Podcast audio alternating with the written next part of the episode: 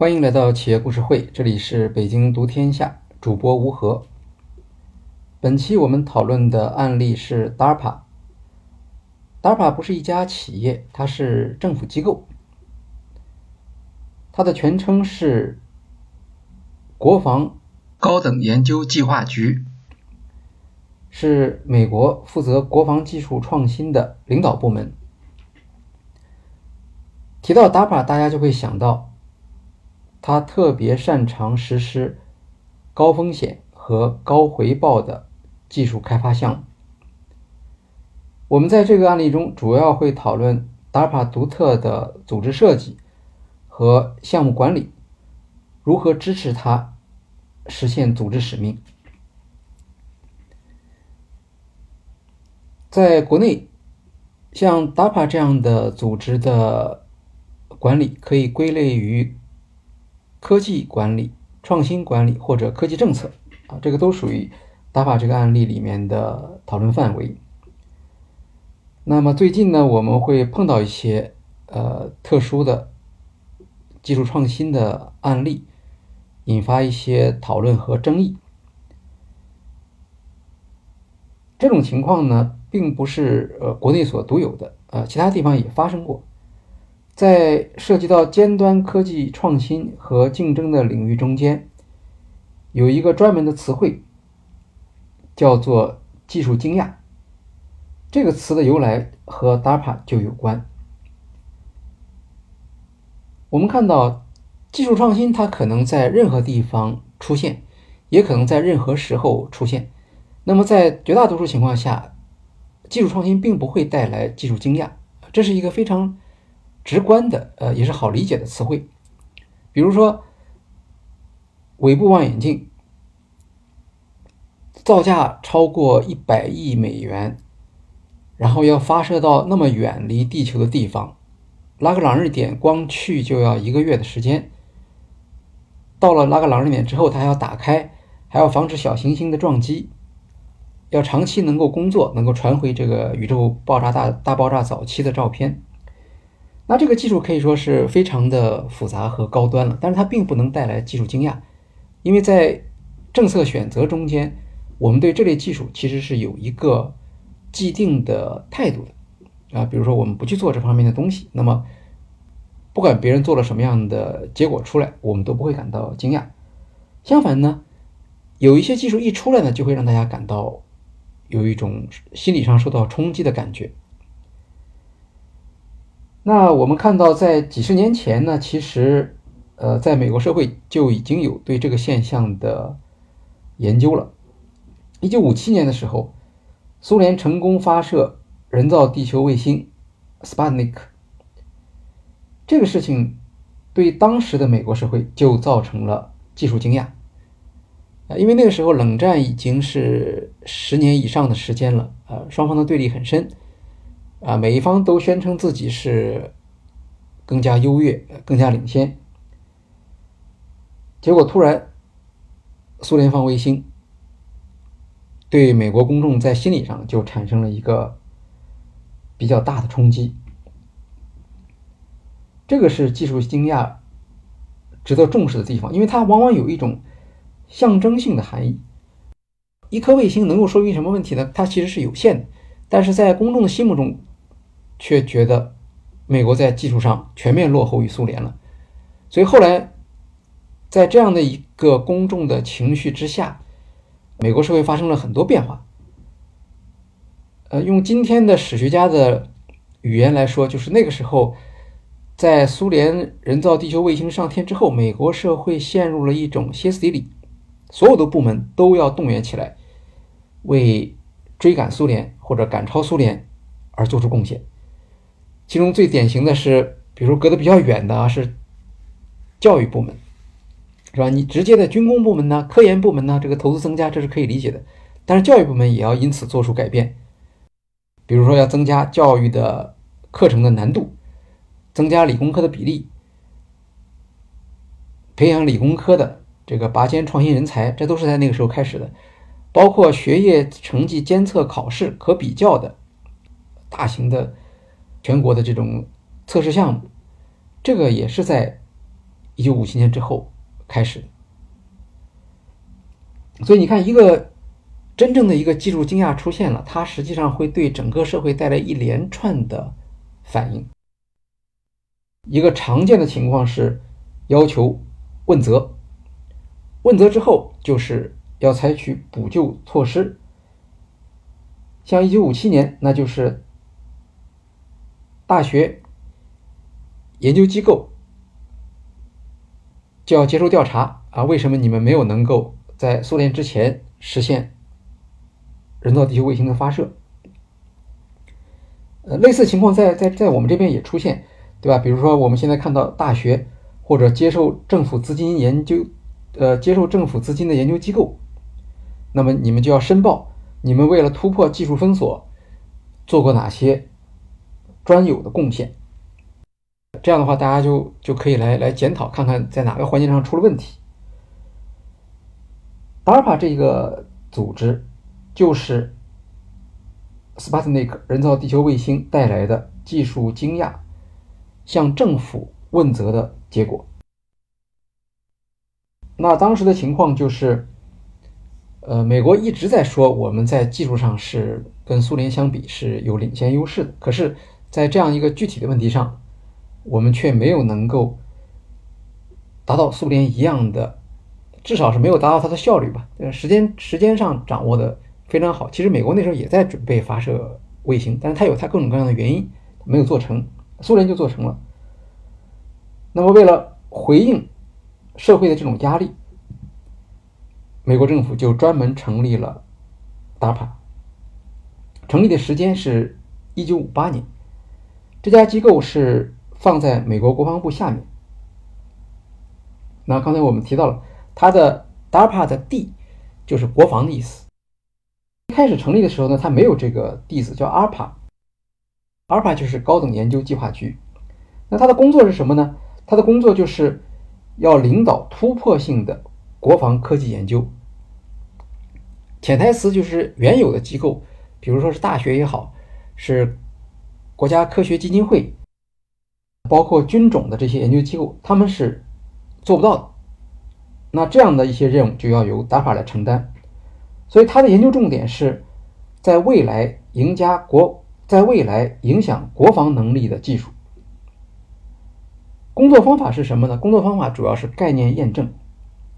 所谓概念验证，就是一些在实验室中的新技术，它可能还没有产品，没有形成战斗力。那这个时候呢，就要由 DAPA 出面来做这个工作。呃，为什么由 DAPA 出面来做呢？因为当一项新技术刚刚出现的时候，它实际上是有风险的，失败的风险是非常高的。所以大家不了解。他能不能够做哪些事情，或者也不了解他有什么样的潜力。军方也好，私人企业也好，他们都不愿意去冒险去做这个事情，因为一旦失败了，损失会非常大。而 DAPA 就要承接这样的任务。这样的话，从一开始，DAPA 就是一个项目失败率很高的这样一个组织，或者说他有这样的一个预期，他知道自己的项目失败率会非常高。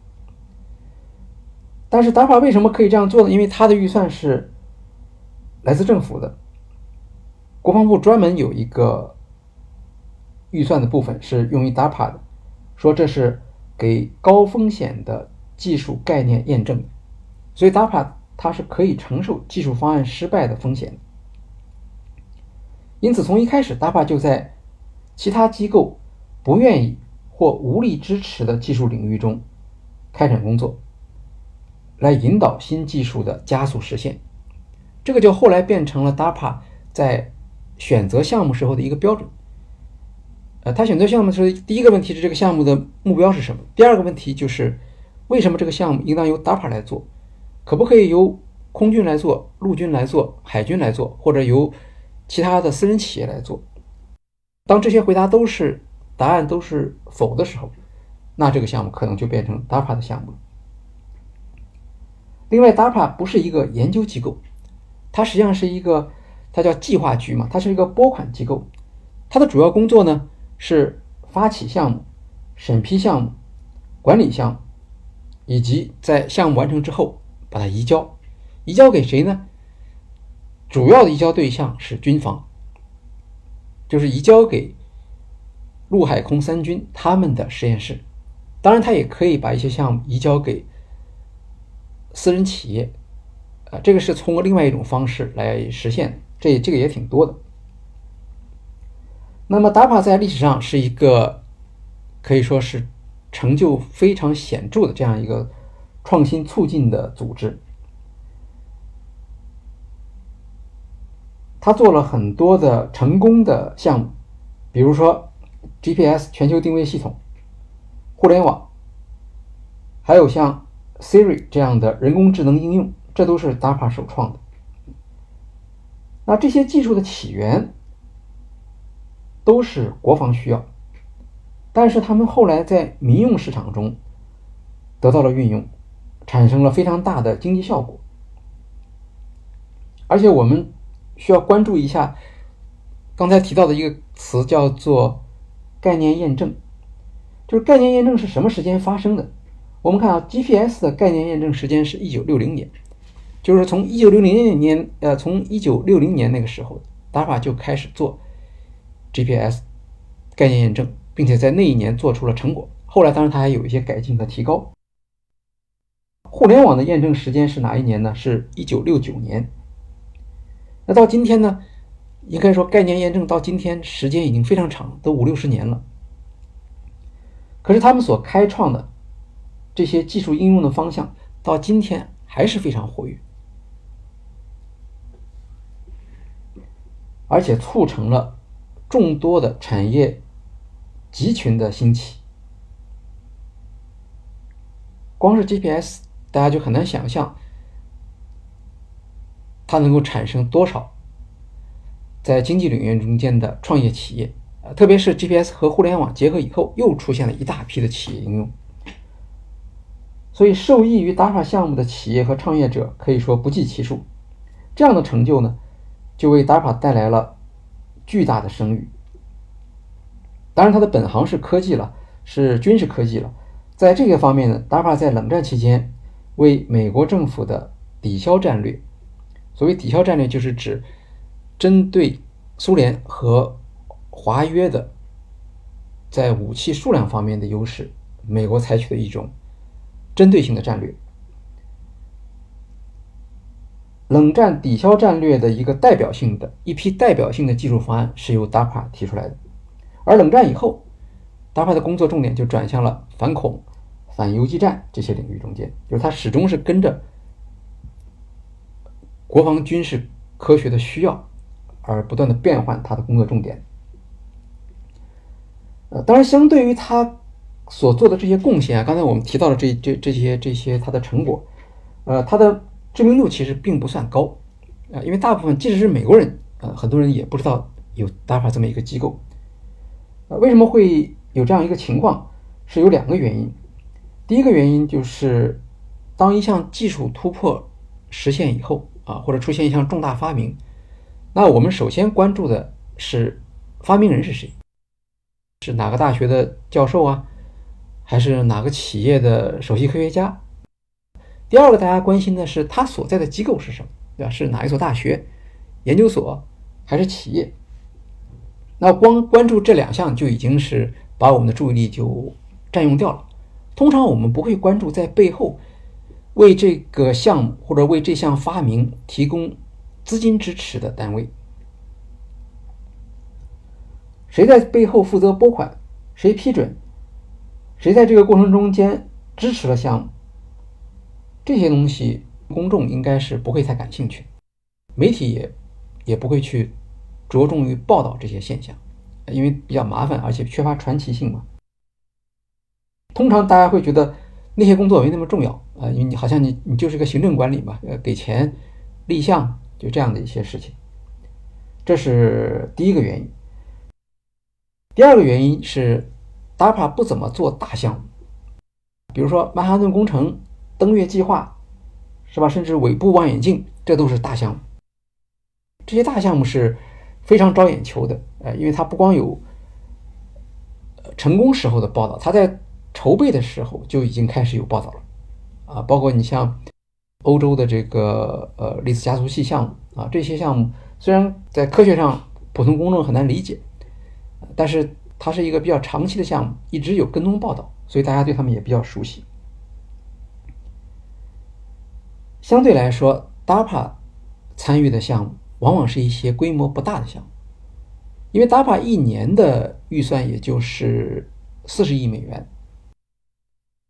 它的项目每年就是在研的项目应该是有两百个左右啊，所以这些这个这些钱的话，每分到每个项目里面，钱不是很多。比如说在 IT 产业中。那大家公认 DAPA 的贡献是作为一个单一组织啊，DAPA 的贡献是最大有的人甚至说，计算机科学百分之五十的科学发现跟大牌有关，但是大家并不太了解，为什么？因为他没有参与那些特别重大的大型的计算机的项目，像 IBM 的那些项目啊，什么深蓝啦，或者是超级计算机啊，这些 DARPA 没有参与。他资助的主要是分布式计算机项目。像互联网啊，像 PC 的设计，呃，这些事情呢是比较分散的，所以大家都不太了解它。这是关于达帕的一个背景的介绍。那么，DA DARPA 为什么会有刚才我们所提到的这样的一些成功项目啊？以及它在管理这些成功项目中间有什么样的特点或者模式？这个呢，是我们要在这期案例中间。呃，主要讨论的部分，像这样的一个有特色的组织，它的一些经营特色和管理特色的形成，和它早期的经验是非常有关系的。尤其是 DAPA 是在一个非常特殊的情况下成立的，可以说 DAPA 不是一个政府深思熟虑的项目。一般来说，在科技政策研究中，大家都知道，这政府都要做一个长期规划，然后。长期规划这个出来之后，我们看现在缺什么？好，我们如果缺这样一个组织，那我们就成立这样一个组织。但 DAPA 不是这样的，DAPA 是因为1957年人家苏联人发射了人造地球卫星，然后美国政府受到了全民一致的指责，这样的时候他才匆匆忙忙的成立这样一个机构。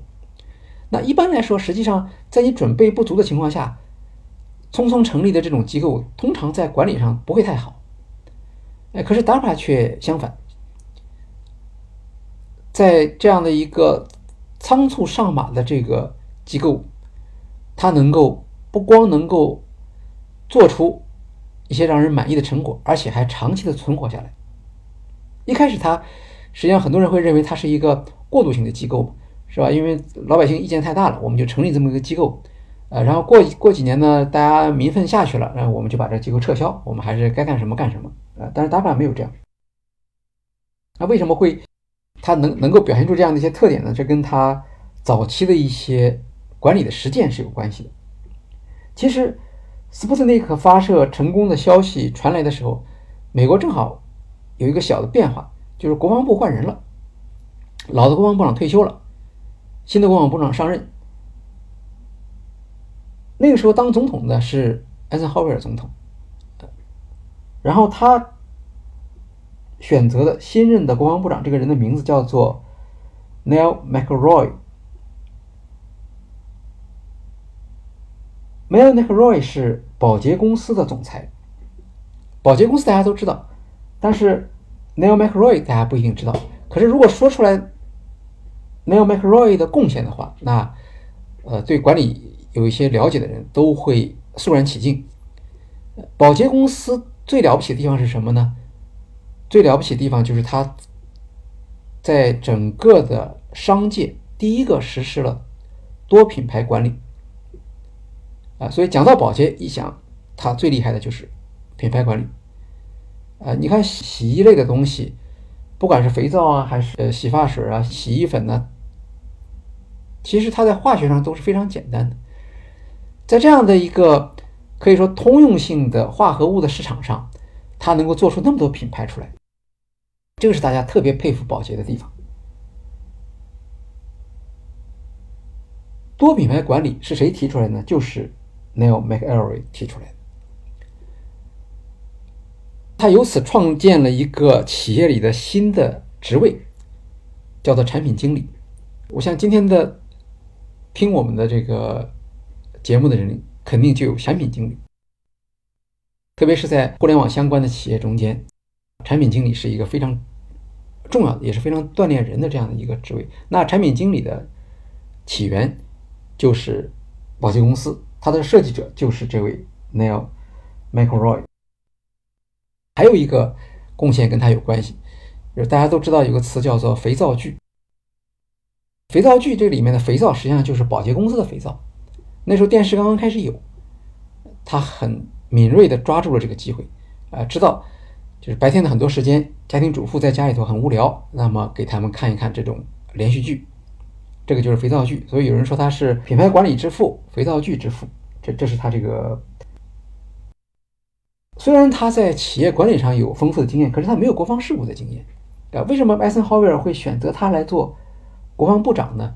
是因为当时艾森豪威尔上台的时候就发现，朝鲜战争啊，美国的军费太多了，好像前线打仗是为了就是为了消耗国防工业生产出来那些弹药一样，再加上二战过去没多久，军队过于膨胀，军费也膨胀，所以这个时候他就想要。通过国防部领导的调整来控制这个军队的规模，提高国防部工作的效率。整体来讲，要压缩美国在军事上的开支，转向民用。呃，这个思想是很好理解的。艾森豪威尔本人是军人，对吧？伟大的军事统帅，但是他并不是一个战争狂人。相反，他认为军队应该为国民经济让路，所以他请来像。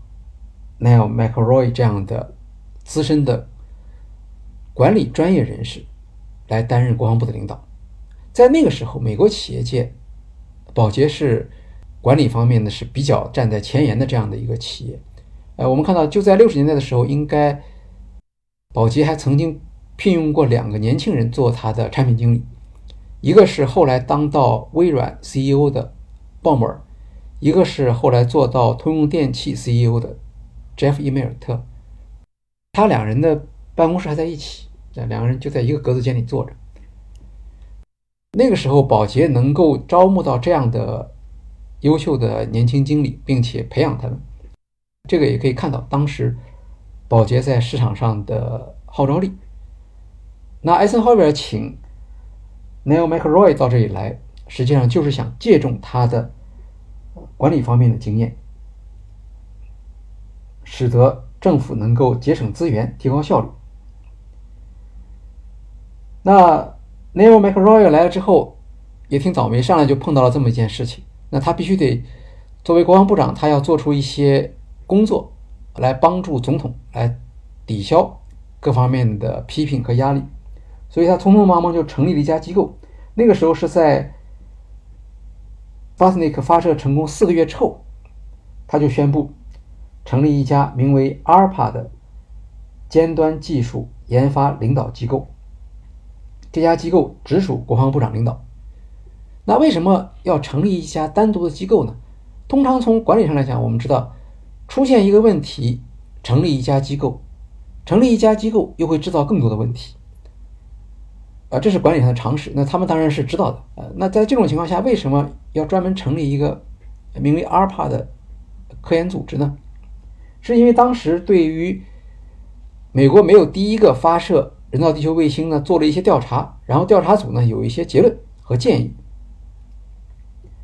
他们说，在现有的机构中间，就是跟卫星发射有关的机构，比如说国家科学基金会，这个机构很有钱，像像现在它每年是应该是几百个亿的拨款吧，是用于用于科研的，但是呢，它主要是做。自然科学的基础研究的，所以他对于这个项目的紧迫性，如果你想靠它是不行的。它能够保证在基础科学里面有一些成果和突破，但是它不能保证这个东西变成一个技术上的产品或者现实。那么有没有人具体负责这个卫星项目呢？有，具体负责卫星项目呢是陆军和海军，但是陆军和海军的两家关系不好。各搞各的，啊，互相拖后腿。陆军是靠什么人呢？陆军当时是在二战结束的时候，呃，不是占领了德国吗？苏联呢就从德国呢把德国的工业设备、实体性的物资搬回自己国家。美国人可能就不太方便，他们就专门去抓这些德国的科学家。所以当时美国把希特勒德国负责火箭的那批科学家弄到了国内，然后呢，他们就在研究这个卫星发射的问题了。这批人主要在陆军，海军跟他们的立场不一样。海军觉得为什么要靠这帮人呢？这这这看起来不太光彩。我们应当靠我们自己啊！但实际上看起来呢，德国的科学家的经验就是比呃美国人的这些科学家的经验要丰富，所以。那个时候，在火箭的设计方面，其实是陆军是占优势的，但是海军呢，好像在政治上更加正确。两边呢就一直互相的指责，或者是暗地里面竞争吧，然后最后谁也没做出成果出来，反而白白消耗了国家的这个资金和技术资源。所以，艾森豪威尔说：“我们要成立一家独立于原有的科学研究机构、独立于军种力量的这样的一个机构，它完全是接受总统和国防部长的领导，然后为我们国家当前紧迫的事情专注去做一些工作。”那从 DARPA 的设计中间，我们就可以看出来，它是有一些自己的一些独特性的。虽然它设计的很匆忙，但是呢，它也的确回应了一些具体的要求。比如说，首先，作为这样一家机构，它要承接国家级的任务，当然是一些高难的任务，失败的可能性比较高。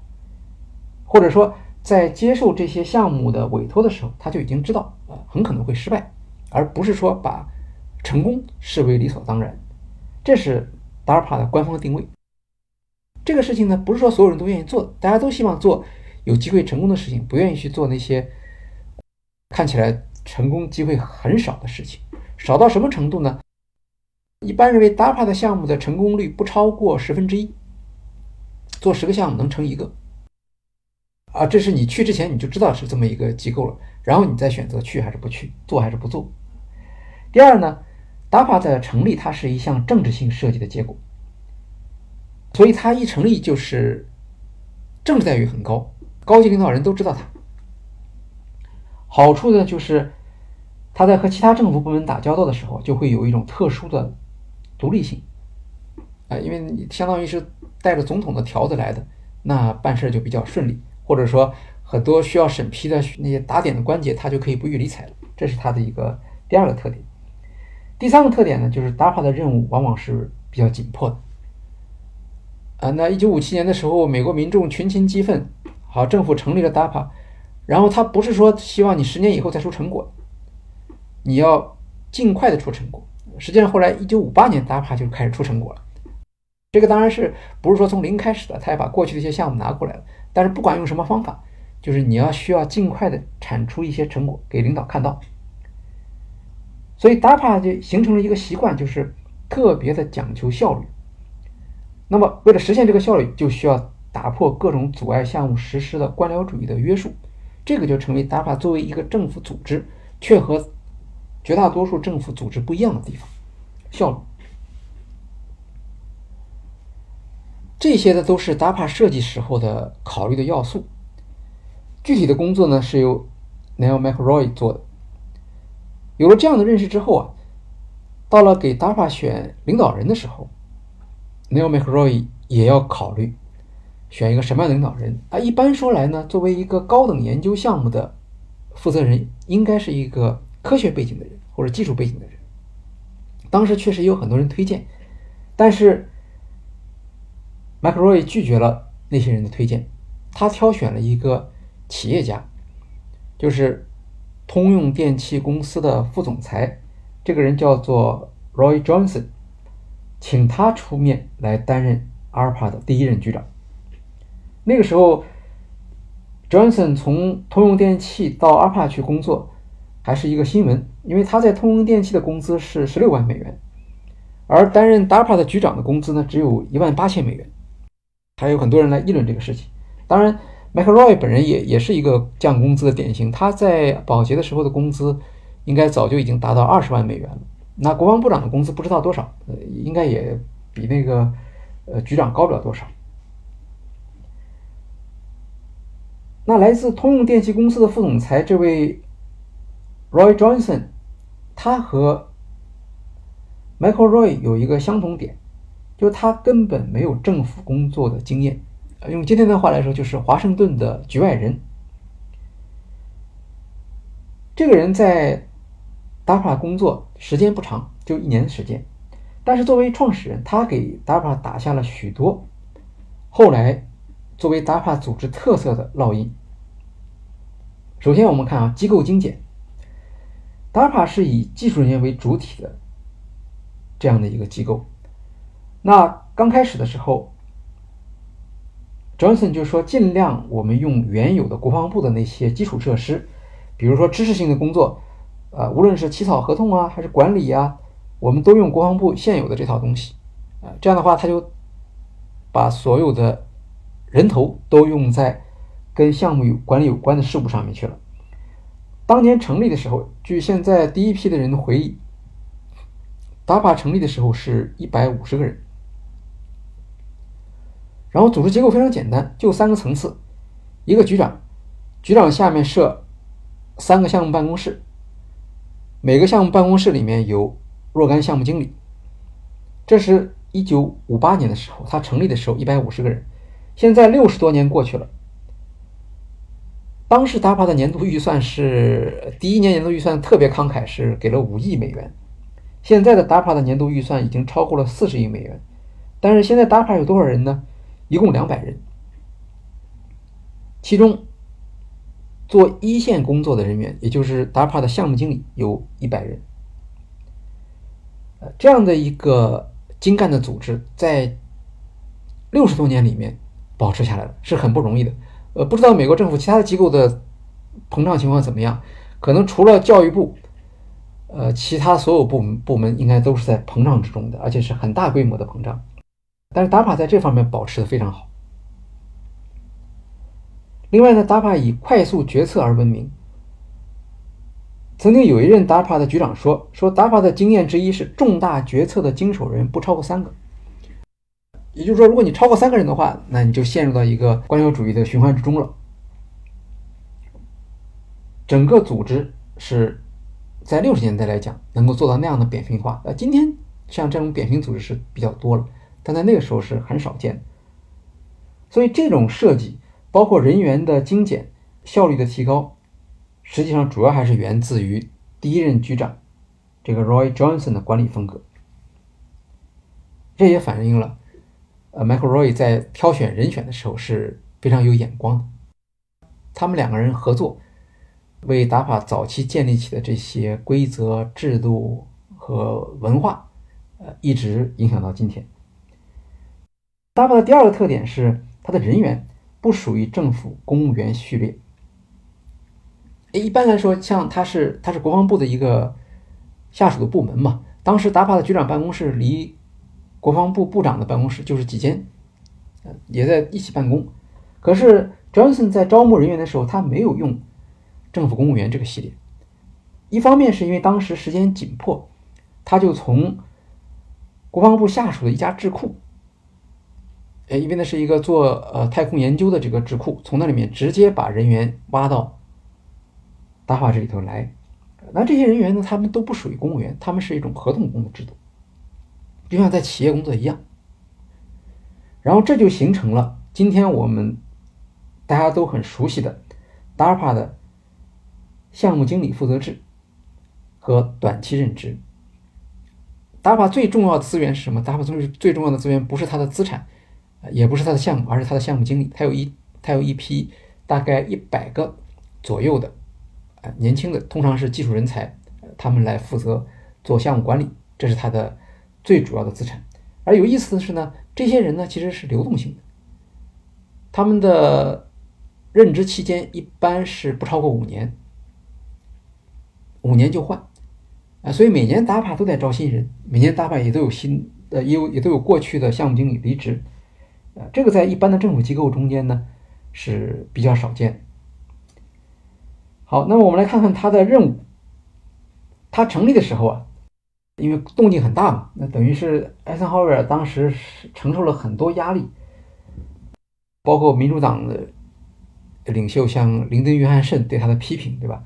那么他成立了这样一个机构之后，他也要说一说我们这个机构能办成什么事情，所以他给了三项任务。第一项任务，太空研究，简单的说就是发射卫星，你你你得开始做这个工作了。第二项任务是导弹防御系统，这跟第一项任务是有联系的，因为能够发射卫星，代表着苏联有能力向美国本土远程投射这种导弹，所以美国必须得想办法来防御导弹。第三个是核实验监测，啊，这个是当时的一个比较热门的话题，然后大家相互指责对方做的太多了核实验。那么，首先要坐下来谈判，前提是能够搜集到准确的情报，啊，才能谈。其中的第一项任务叫做太空研究，这项任务呢，在不到一年的时间里面就移出去了，移出去了给了谁呢？就成立了一个新的部门，叫做 NASA，这个大家都知道。后面的两项成为 DARPA 全球监测和传感器项目的基础。在 DAPA 的历史中，我们会不止一次的看到 DAPA 参与一些监测项目。监测项目的话，你包括需要用间谍卫星，是吧？包括需要用地面的一些电子监测器。在这个过程中间，DAPA 就跟另一个美国政府部门产生了很多的合作，就是 CIA。啊，CIA 其实它主要是一个情报分析部门，所以它不太做这种基础研究的。这样，CIA 的很多技术是依靠 DAPA 来帮他开发，然后它主要是使用，啊，但是它作为一个客户方，它保证 DAPA 开发出来的这些技术有人用。那么，DAPA 在成立之后其实是不是很顺利的？因为它是二月份成立的，然后十月份的时候呢，美国政府就宣布成立 NASA。当 NASA 成立之后，所有的 DARPA 的太空太空的研究项都移交给了 NASA。那为什么会有这样的一个短期的变化呢？是几个原因造成的。第一个原因就是艾森豪威尔当时要成立一个独立的一个部门，是为了从军种、从其他的一些机构中间把太空研究的项目集中出来。好，Dapa 接手了，包括陆军、海军很多地方的一些。太空研究项目到他手上来，但是呢，美国政府当时有个承诺，就是太空的研究不能是军事化的，那就是一个很很响亮的口号嘛，就是和平利用太空，对吧？呃，所以你把太空研究项目放在国防部里面，其实是不太合适的。就算你说国防部不是为了呃军事项目，但是你你别别人肯定会认为你这是一个军事项目，所以要做一个彻底的切割，这样的话就成立了一个。民用的 NASA 这样的一个航空航天局，然后把所有的项目再从 DAPA 这个国防部机构里面撤出来，归入到 NASA 里面去。那么当 NASA 成立之后，DARPA 的一半的研究人员转入了 NASA，很大一部分经费，就是也是一半以上的经费也都到那边去了。你看，DAR DARPA 一开始是五亿美元的经费，但这五亿美元主要是用于太空研究的，用于导弹防御系统和核试验监测。就少得多了。后来 DARPA 的经费是说了花了好几年的时间才恢复到二点五亿美元，可见那个时候的军费削减也很厉害。那他的局长 Roy Johnson 本来他是想来做这个太空研究项目的，可是 NASA 成立之后呢就没有请他了，呃，因为那是不归国防部管了，人家就请一个真正的一个科学家去管理。这样的话，Ron Johnson 就很失望，也很生气。所以他就辞职了。在他辞职之后呢，接任这个局长的是一位美国将军啊，因为这是国防部的部门嘛，所以部长就临时指指派了一个将军，啊，那么很明显这是一个过渡型的领导。在这位将军之后，第三任局长叫做 Jack Ruina，Jack Ruina 是 DARPA 里面第一位可以说取得卓越成就的局长。啊，卓越的技术成就的局长吧。呃，Johnson 也做了很多的工作。鲁伊娜对 DAPA 做出的一项重要贡献是招募了 JCR Licklider。后来，Licklider 领导了 DAPA 在互联网和 PC 方面的研发工作。这是 DAPA 最最最了不起的成就。那从卢伊娜开始，DAPA 大概有二十人的局长，六十年的时间。从他开始之后，所有的局长都是科学家，再也没有一个企业家了。可是，企业创建的时候所形成的组织文化，是影响最最深远的。这就是说，经常我们在分析企业文化 DNA 的时候，要分析到创始人，分析到早期创业的这个阶段。别看 Roy Will 教这个这个 Roy Johnson，他只当了一年的局长，但是就在这一年时间里，他加上当时竭力主张运用企业管理方法的 Neil Michael Roy，他们一起为 DAPA 奠定了一种特殊的组织风格，使得 DAPA 在政府机构中独树一帜。总体来说，大家对 DAPA 的评价是说，这个组织更像是一家企业，而不是官僚机构。后来呢，硅谷创业热潮兴起了之后，大家再来对比，就发现哦，原来 DAPA 就像是一家私募基金的管理风格。我们看 DAPA 的组织发展其实并不顺利，因为一开始给他的任务都很大，所以说我们说早期 DAPA 是准备做大项目的，但是后来慢慢这些大项目都没有了。到了十五年以后，初始的时候那三大项目，太空探索。导弹防御系统、核实验监测一项都没有了，都交给了其他政府部门。但是 DARPA 并没有因此就失去了价值，他凭借着类似硅谷的那种创业精神，给自己找到了新的价值创造的路径。这里面的经验至少有三条：第一条就是政治上的支持；第二条是勇于承担高难任务。第三条是创造市场。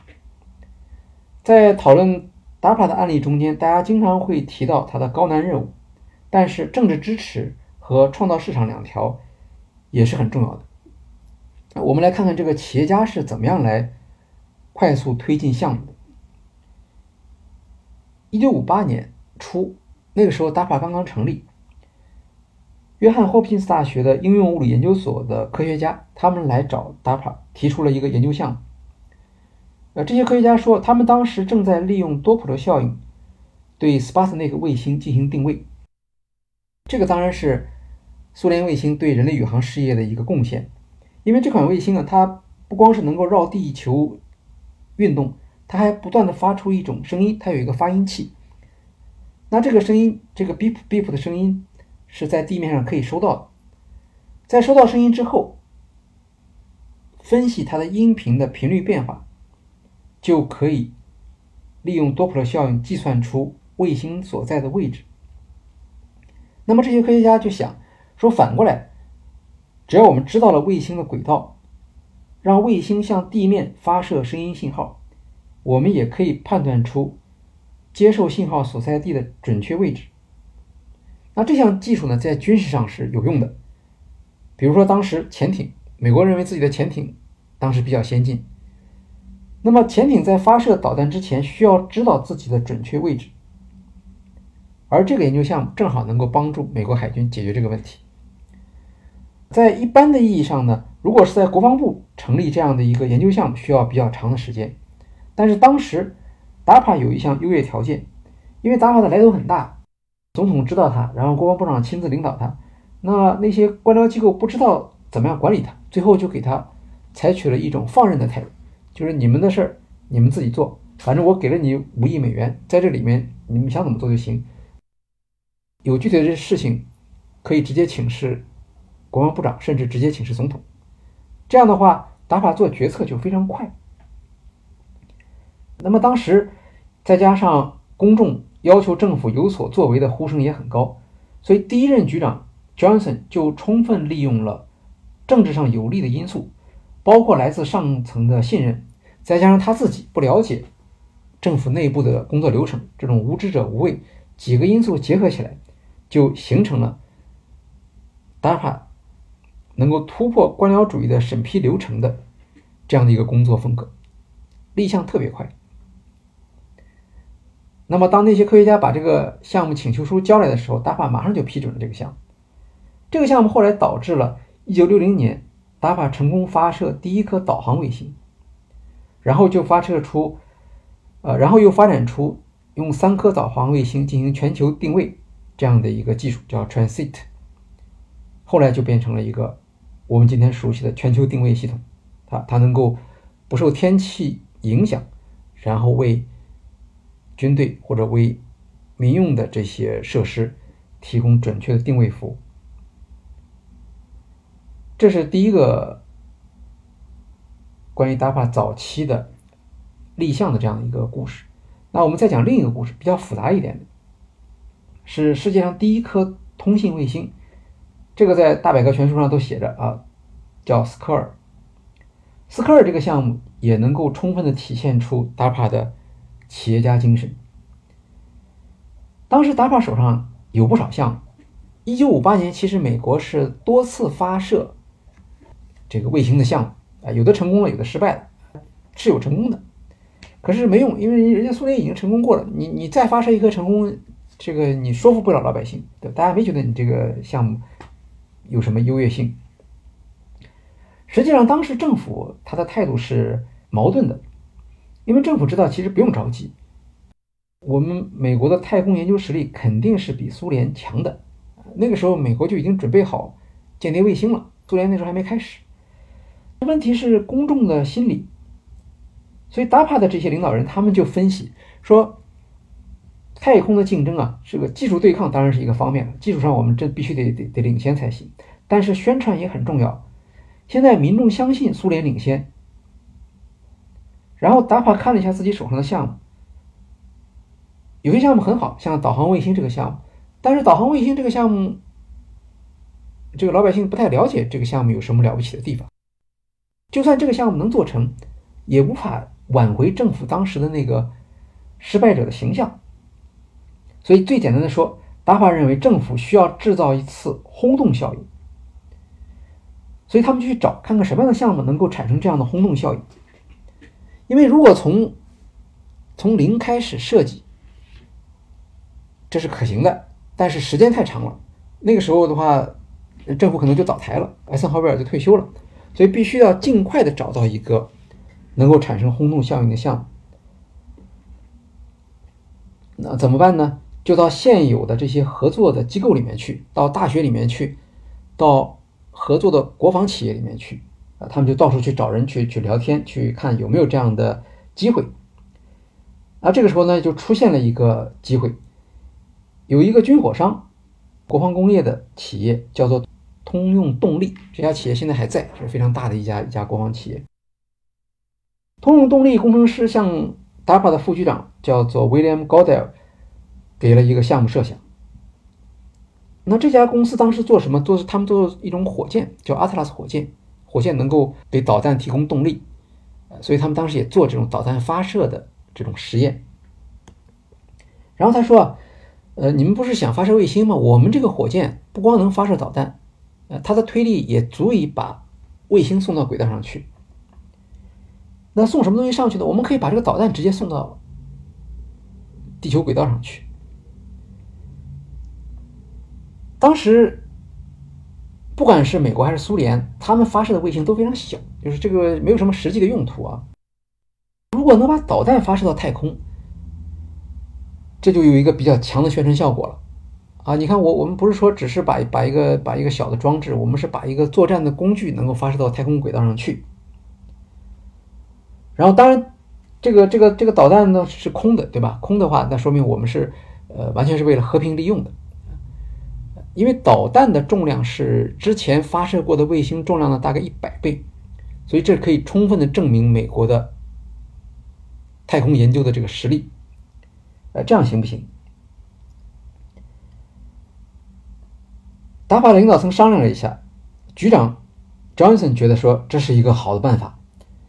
反正老百姓对卫星技术其实不太懂，他们不知道发射一个导弹壳子和发射一个呃卫星其实是差不多的。但是我给人的感觉好像是我们把一个武器发射上去了，这样的话能够能够达到非常好的宣传效果，让媒体和国会无话可说。但是在达法内部，这个项目呢就遇到了争议。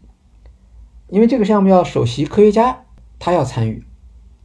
然后这位首席科学家就说：“啊，他说你这不过是一个空的导弹壳子，这又不是科学研究啊，只能是说最多说算是一个公关的噱头。如果懂行的人来看的话，你连这个公关噱头的作用都无法发挥。那我们为什么要花钱做这样一个事情？”那 Johnson 就跟他产生了意见的分歧。局长是企业出身的人，他说：“啊，这位年轻的科学家他显然不理解什么叫做公众心理。”那在打法这个层面上讨论没有结果，Johnson 就决定利用跟总统的直接联系，把这个计划捅上去。他就跟艾森豪威尔直接去汇报了这个项目。我们从这里可以看出来，DAPA 当年是很有地位的啊，就是为了这么一个单一的一个项目，能够去跟总统去说话。然后呢，Johnson 的猜测是非常准确的。艾森豪威尔听到这个想法之后，果然是很赞赏，觉得这个想法是有公众的这个效果的。哎，我们可以拿这个事情说故事，向美国人民汇报我们做了些什么事情。而当时听汇报的呢，还有一位重要的人物，就是国务卿杜勒斯，啊，这个著名的这个反共专家。那杜勒斯说：“太好了，这个我本来是在外交上就很被动。”如果能够把导弹发射到卫星轨道上去啊，那我可以在盟国里面去说话，也可以去面对呃苏联人讲话。但是总统科学顾问看到了这个项目，他也表示反对。他的立场和 DARPA 的首席科学顾问是一样的，因为从科学的观点来看，就这个项目没有什么特别大的出色的地方。总统和 DARPA 的局长，他们所设想的那种效果到底能不能实现，他们都很怀疑。最后，艾森豪威尔拍板，他说做。但是呢，总统提出两个条件，因为这个项目更多的是有宣传的成分在里头，所以艾森豪威尔说，我们一定要保证它成功。同时，在它成功之前，我不希望有别人知道这个项目存在，免得大家抱一个错误的希望。所以，保密是非常重要的。宣传的效果完全取决于项目能否保密。如果这个项目发射失败，那这个项目就立刻取消。国防部就说这就是一次例行的导弹发射，它不是一个卫星发射。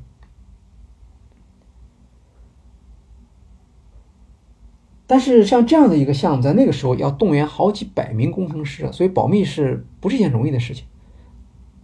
达法没有办法，就从 FBI 还专门挖来了一个。全国知名的侦探让他来负责这个项目的保密工作。最后，整个这个项目中只有八十八个人获得批准，可以接触到这个项目的内情，内部就称它为“八十八人俱乐部”。那艾森豪威尔还提出了第二个条件：那些科学家们的禁言还是起了作用，不能光发射一个导弹壳子。然后他说：“呃，我们最好在这个导弹壳子里面。”你不是不放弹药、不放弹头了吗？那你能不能放一个科学实验的设备？不管是什么设备都行，把它这个使命从一个空壳变成一个好像是一个科学探索的项目。那放什么项目呢？不能放太大的东西，对吧？必须要放一个很小的一个东西，同时它还有点用用处。这 DARPA 就到到处去又去到处去找，这时候他们在陆军里面找到了一个项目，这是一个通讯研究的项目。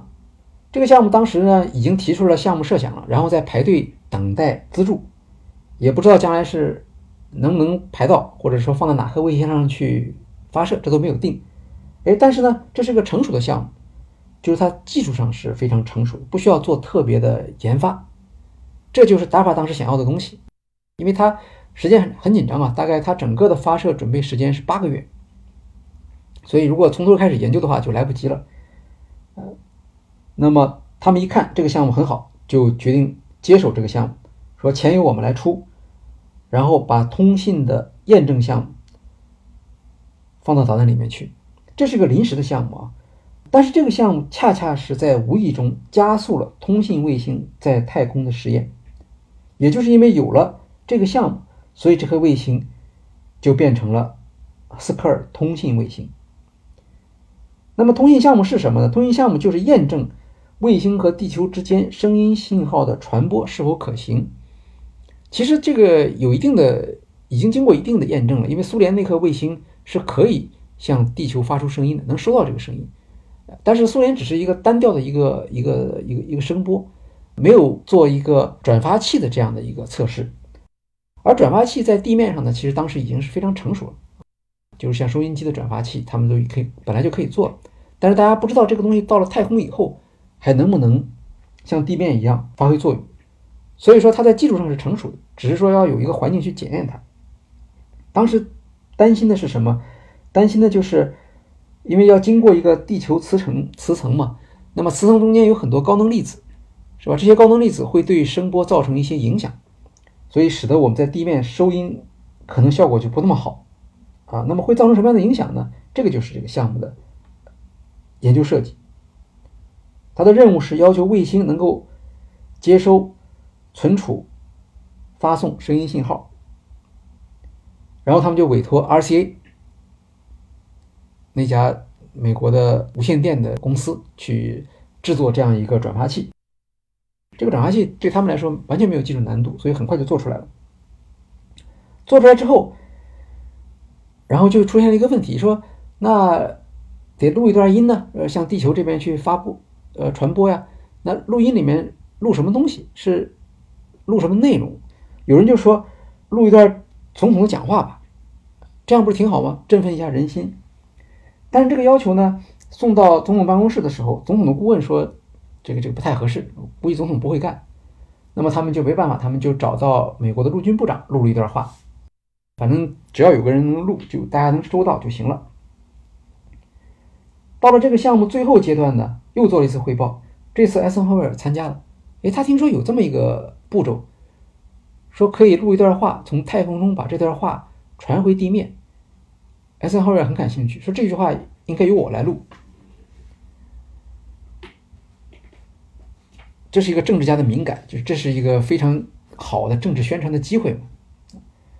但这个时候呢，他们那个安装都已经完成了，这个转发器都已经装在这个导弹里面去了。如果再拆下来录音，再重装上去，中间就可能会出一些问题。这个在工程上是很常见的。所以打法这个时候就面临一个选择：有没有别的办法？有。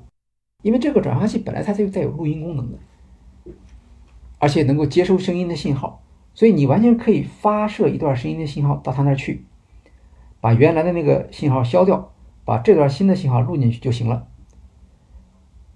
这个计划呢也有一个小的漏洞，在哪里呢？因为你要通过无线电波的方式去发射总统的这段讲话。那美国当时有很多的民间的无线电爱好者，他们一天到晚打着打开这个机器，在在在在搜索这种无线电信号。如果被他们搜到了，那你这个项目不就暴露了吗？不过总统的讲讲话的时间很短，也就是一分钟多一点，所以大法认为这个风险不大。他们特意选了夜里头两点钟来做这个修改。后来从来没听说过有人拦截到这条信息。一九五八年十二月十八号，这个卫星就成功的发射了。发射的时候呢，记者会到场，但是记者并不知道是在发射卫星，啊，他们以为就是发射一个导弹。然后发射起来之后，记者也不知道这个这个导弹到哪儿去了。但是监测的人员他们发现，这个导弹没有像预定的计划那样往海洋方向发射，而一直往天上走。那就有个人当时是做这个发射里程管理的。他就打算去摁导弹自毁装置，因为他以为是导弹出错了，因为他不是那个八十八人俱乐部里面的一个。后来，当然，那其他的人员立刻就发现了这个问题嘛，就阻止了他。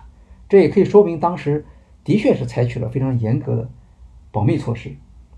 发射成功之后，第二天，卡纳维拉尔角这个通信中心就收到了艾森豪威尔的讲话声音。然后白宫当时也很着急啊，就听到了这个消息之后。确认了，然后就说，当天晚上我们就要发布这个消息。正好那天晚上呢，白宫有一个外交官的招待晚宴。这个晚宴并没有打算让记者参加嘛，白天就手忙脚乱，临时安排记者招待会。说要要要有重要信息发布，在这个会议上就发布了一段从卫星收到的总统的讲话的录音。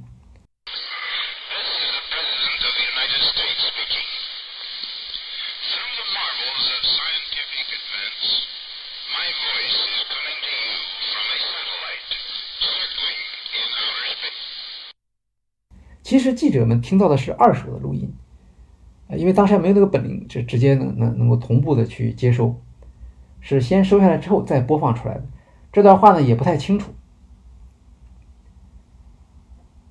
其实很多人那个时候也没听过艾森豪威尔自己讲话是什么样，也不知道是不是他本人。但是所有这些有怀疑的地方都不要紧，为什么呢？因为记者特别喜欢这样的报道的题材，然后他们立刻就把这条消息。发布到全国啊，说美国做了一件了不起的事情。外太空从人类有史以来一直是一个非常安静的一个场所啊，苏联人捣乱发出了一个一个一个一个干扰的声音。但是现在不一样了，现在我们美国总统在外太空向地球全体人民发送了一段圣诞的祝词。哎，这是一个非常有有有煽动力的这样的一个叙事结构嘛。现在呢，我们在。外太空听到了人类的声音，而且最重要的是听到的是美国总统的声音，宣传的效果非常好，美国人民非常满意。哎，大家觉得这个太空竞赛这回我们是赢了一个重要的一局啊，取得了非常大的一个优势。呃，人人都在讨论这个事情，说你看这个总统在讲话，而且能够随时拿出那段录音来作证，所以。斯科尔卫星的成功发射表明啊，最终到底是谁是公众心理把握的这个专家？是企业家，而不是科学家。企业家和政治家吧，应该说，哎，他们都对这个判断是正确的。呃，政治家的看法是错误，呃，政就是科学家的看法是错误。那今天我们从今天的眼光来看，这斯科尔卫星啊，它就是一个典型的 DAPA 特色的项目。首先，时间特别紧。啊，匆匆忙忙形成。一开始这个立项的目的就是为了找一个短平快的项目，啊，能够来扭转美国公众的这个态度。总统批准这个项目的真实目标呢，也不是做什么科学突破。他当然知道科学突破不可能在短期内实现，但是总统当时的困难是很明确的，对吧？必须拿出一个东西来，让美国人民有所交代。那达法就去执行这样一个。高难的任务去了，他就到各个这个国防的部门里面去找有没有这样的合适的项目，终于让他找到了，把导弹发射改为卫星发射，还让他找到了通信卫星这样的一个功能设想，把它们快速的结合起来，形成了一个在政治上，在政治上有吸引力的方案。就这个方案在技术上后面来讲，技术上当然是一个了不起的突破但是在当时觉得技术上没有什么了不起。所以由此可以得出一个什么样的结论呢？就是科学当然是来不得半点虚假的，但是科学项目很可能是会受到政治影响，呃，特别是那些比较大的政科学项目。DARPA 在成立之初就表现出灵活适应政治要求的能力，呃，你可以想象，这个总统也好，国防部长也好，对这一个组织其实是在观察的。哎，到底你能不能做事儿，能不能做出让我们满意的结果？应该说，从斯科尔通信卫星来看，达法是交出了满意的答卷。另一方面，我们来看它在科学上的成就。虽然说通讯不是这颗卫星的第一用途，但是现在所有的文献都承认斯科尔是公认的世界上的第一颗通信卫星。然后我们从科技改善民生的角度来看，可以说通信卫星是贡献是非常大。从电视娱乐节目到我们在超市里头能够获得充足的货源，这些都得益于通信卫星。它对民生的、对普通人的生活质量的提高做出了非常大的贡献。能够做到这样贡献的科学发明，呃，应该是数量是非常少。所以从这个意义上来说，达法促成的技术创新的确是货真价实的，而且通信卫星的应用开发也是从那个时候一直到现在还在做的。这个项目的效力是非常长的，后面还会继续为人类带来新的贡献。那么在这个过程中间，DARPA 做了什么？那我们看啊，发射的火箭、导弹，这都是通用动力公司的，从设计到生产都是人家做的。输入转发器，这是 RCA 生产，也不是一个高端的技术。DARPA 做的事情是争取上级的审批、拨款、资助这个项目。当然，因为有很多方，他这里有一个协作，由他来领导，对项目进行管理。当然，也有一些关键性的决策，他需要来做。比如说，艾森豪威尔要录音了，那时候怎么办？八十八人俱乐部。这是这个项目的主要的这个呃负责人员，其实里面是 DARPA 的成员是非常非常少，绝大部分是这些技术部门的人员。所以这就是一直到今天 DARPA 领导技术研发的基本方式。很多 DARPA 的项目就是一个项目经理他负责，但是他不是一个人干，他是召集这些相关的部门，给他们预算，给他们钱，他负责在中间来支持啊、协商啊。监督管理，这就是 DAPA 的工作方式。所以也有的人不太服气，说：“你看，他没有去做什么硬科技，是吧？他主要做的是一个是最多是一个组织协调的工作，所以他不能分享那么多的荣誉。”这个说法呢有它的道理。但如果我们看到 DAPA 在后来在多少种技术的创新的过程中发挥作用，那就会知道这个并不是一件容易的事情，不是说有组织能力。或者学过项目管理的人就会做这个事情还是有他组织的一些独特的要素能够支持这个做法。所以由此，Dapa 就形成了未来的领导技术研发的一个基本的方式。首先是响应国家最高领导层的号召，挑战高难的任高难度的任务，然后他不走寻常的项目流程，而是到基层到社区里面去寻找项目机会。然后迅速给予资助，深度参与项目的进展，让这个项目能够在短期内形成成果。这个是整个达巴的一个工作上的流程上的特点。这是在艾森豪威尔总统时期，后来呢就到了下一任总统就是肯尼迪。那肯尼迪政府时期呢有一个特点，就是 DAPA。继续得到总统的重视，直接经常是直接效力于总统，经常解决总统自己交下交代下来的这些技术难题。比如说，当时啊，美苏正在进行停止核实验的谈判，后来他们达成的条约是说，禁止除了地下核实验之外的所有的实验，太空不能做，空中不能做，水里面也不能做，这个都是。对人类的共有的安全的一种破坏，但是地下可以做啊。那时候还不知道地下核实验有什么样的危害。那么地下做核实验呢，就有一个问题，就大家互相之间不信任嘛，那你就得保证你得知道对方做了。那当时怎么知道对方做没做核实验呢？主要是通过地震的监测，因为核实验会引起一个类似于地震的这样的一个效果。可是，一开始技术条件不行，就是往往不能区分。这个到底是自然地震还是核实验导致的地震？所以两边在谈判的时候呢，大家围绕着这个呃一些技术细节，呃你来我往。美国方面认为呢，如果说我们不能够知道对方是不是在做地下核实验的话，签署一个禁止其他地方不能做实验的这个条约其实没意义，因为地下还是随便做嘛。肯尼总统非常重视地下核实验的监测。啊，他的谈判对手赫鲁晓夫也很重视，哎，两人每次见面都要聊地震学，所以当时有一个笑话，就是说，呃，在这个过程中间呢，他们两个人都通过自学成了地震学的专家。那么怎么办？这个任务就交给了 DARPA，DARPA 就成立了一个叫做 VELA 项目组。VELA 项目组有一项成果，建设世界标准地震台网。这个叫做 WWSSN，呃，因为它要在全球各地采用统一设备、统一的操作规范，这样的话，大家的监测结果是可以比较的。这个是从科学上来讲是很正常的。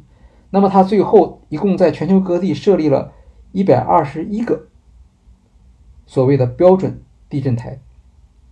这些地震台获得的监测数据放到一个数据中心里面去，然后他们再把它复制到一个胶卷上。这些数据呢是开放的，所有全世界所有的人都可以来看。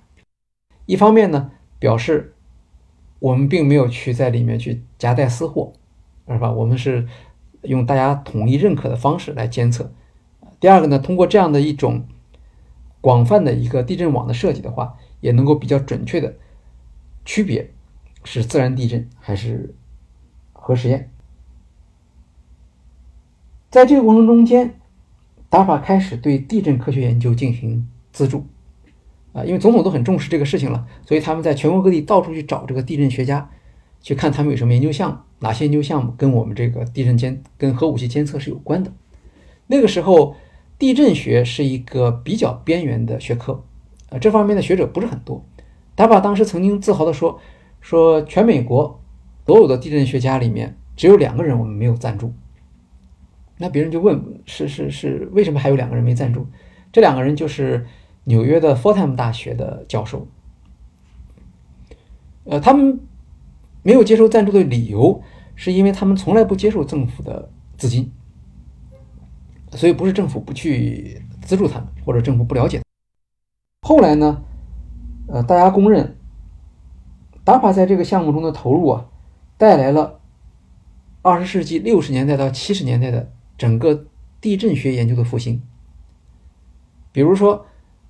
他们通过这个地震网对海洋地震的监测，在很大程度上推动了当时重要的板块构造学说的验证。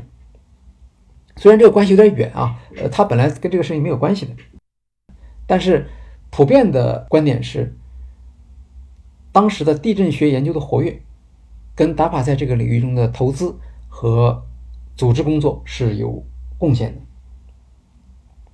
那当然，肯尼迪政府当时还有其他的一些项目啊，比如说他对指挥与决策技术的项目的要求，这个呢就直接导向了后来 DARPA 最重要的技术成就——互联网和 PC。可惜呢，呃，肯尼迪政府时期 DARPA 和政府的这种亲密关系啊，和政府首长的这种亲密关系没有维持多久，因为肯尼迪被暗杀之后，继任的是约翰逊总统。约翰逊总统不知道是什么原因，他不太喜欢。DAPA 这样的一个机构，那么达帕失去了最高层的这个保护以后啊，他立刻的地位就下降了。再加上后来陆陆续续他那些大项目，核实验的监测也好，反导弹系统的建设也好，都从他那里离去了，所以 DAPA 就在六十年代一度失去了自己的方向，甚至出现了生存危机，因为他是曾经他是。总统亲自领导的项目，所以别的部门也不能把他怎么样。但是他自己心里很清楚，上面没有人像过去那样去关注他了。那么他这个项目的价值是什么呢？还能不能维持多久？这个都是他很大的困难。所以在这种情况下，他不得不去寻求表现自己的机会。那个机会是什么呢？就是六十年代的时候，越南战争开始了。啊，美国在越南战争呢不是很顺利。但是呢，也给 DARPA 提供了一个机会，因为它不是很顺利，所以它就需要很多的研究来帮助他，从武器的研究到社会心理的研究，啊，到心理学的研究等等，这些都是 DARPA 可以发挥用途的地方。那个时候，DARPA 做了一个项目，叫做 Agile 项目，啊，这是一个长时段的项目，DARPA 很少做这样长时间的项目，一直维持到整个越南战争结束。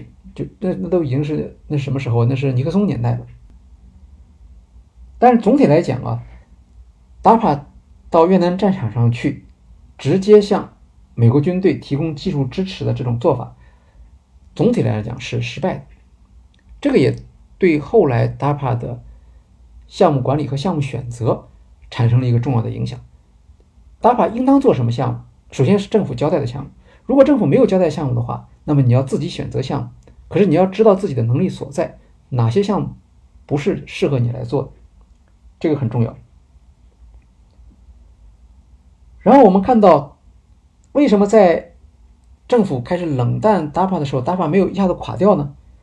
这个时候我们就看到了当年 McRoy 和 Johnson 设计的这个组织结构的好处了。比如说，DAPA 自己没有研究所，啊，它没有那些资产，没有那些叫做 legacy 那些东西，啊，他不需要维护什么东西，啊，所以就算是没钱了，那他就少做一点，收缩一点就行了。员工也是这样啊，员工都是合同工，对吧？他们并不是像像政府公务员那样的需要长期都必须有工作的。如果说没有事做了，那我们就少少用一点员工。所以后来在这个过程中间打法就开始慢慢的形成自己的组织特色和项目管理的特色。所以回过头来我们看 DAPA 的起点好像是非常高的，是吧？是一个独立于军种、独立于科研部门的这样的一个直接受最高领导指挥的，而且他确实也在最高领导的直接指挥下，很快做出了一些不错的成绩。但是后来它的发展却并不是说那么顺利的。到了六十年代中期的时候，其实都遇到了自己的生存的这样的一个考验。那么在这样过程中间达帕不断的做出一些调整。这个是达帕最早期它的历史经验和教训，对它一直到今天为止啊，它的整个的组织设计、组织管理和项目管理都有非常。明显的影响。今天的这一期音频里面，我们重点是谈了 DAPA 的比较正面的这一面啊。下一期呢，我们会介绍一点它的黑历史啊，然后也会谈到它的一些呃项目组织方面的特点。欢迎大家到时候收听。好，今天的企业故事会就到这里结束了，谢谢大家。